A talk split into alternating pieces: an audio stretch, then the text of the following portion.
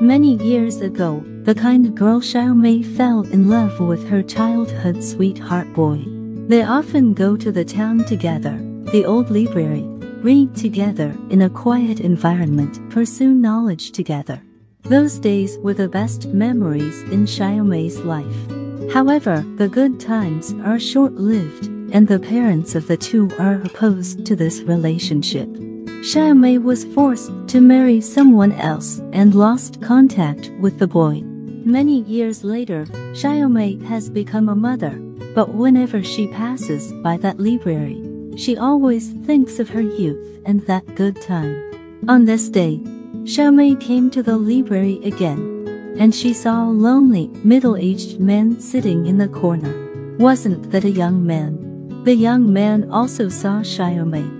Through the light of joy and sorrow, the boy came to Xiaomei and said softly, I often come to this library, just hoping to meet you again. Xiaomei looked at the boy, tears welled up in her eyes.